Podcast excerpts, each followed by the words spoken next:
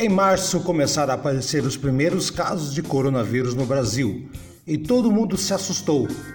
Era restaurante fechando as portas, seja por determinação de autoridades, seja por falta de público nas ruas, shoppings vazios, casamentos e festas canceladas. Ou seja, estava começando uma era de caos para todos os empreendedores. A triste nova realidade assustou, pois nunca passamos por algo assim. Teve gente que acreditou em uma retomada dentro de um mês, mas como todos já perceberam, ainda hoje temos que lidar com máscaras nas ruas e mudanças drásticas nos negócios, que precisaram se adaptar de uma forma ou de outra. E se a pandemia ainda está aí, qual é a solução? Fechar as portas? Para Ednei Jordani, CEO da Cacói Comunicação, a palavra do ordem é adaptação Abre aspas.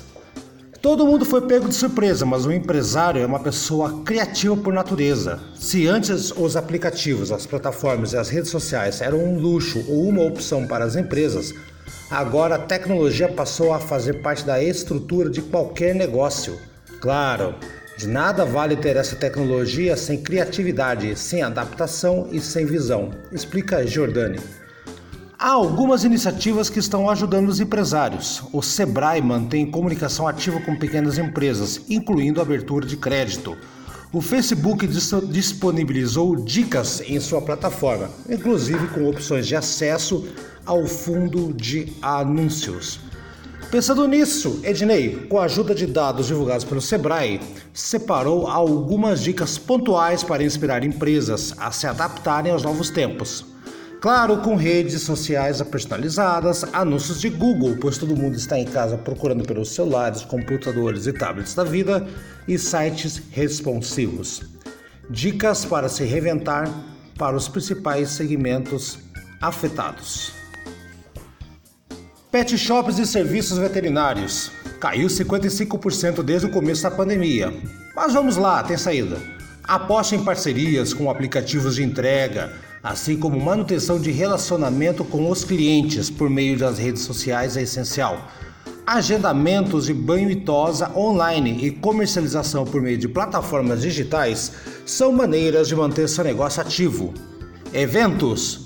O setor teve uma queda expressiva de 86%, com uma avalanche de formaturas e casamentos cancelados. Então, uma boa opção é transformar eventos presenciais em lives, as transmissões online, ou fazer distribuição de conteúdo via serviço de streaming. Tem empresas que estão fazendo as serenatas com carro de som, levando balões e tudo mais para a frente da casa das pessoas. Gente que quer comemorar o aniversário dos pais ou avós que não podem nem sair de casa, no máximo ficar na janela pode ser uma boa ideia registrar esses momentos e divulgar como um novo serviço nas redes sociais. Vai resultar em novos negócios.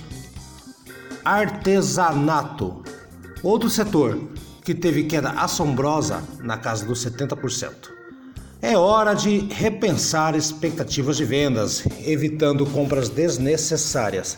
Caso trabalhe com encomenda, negocie pois muita gente ainda não está saindo de casa, o setor precisa olhar com carinho quem trabalha com delivery, cuja procura de peças de motocicleta aumentou.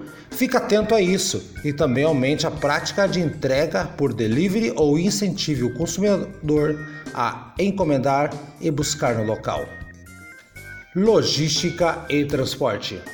O tombo foi de 63 portanto, vale investir mais restaurantes e bares nas plataformas de venda de entrega.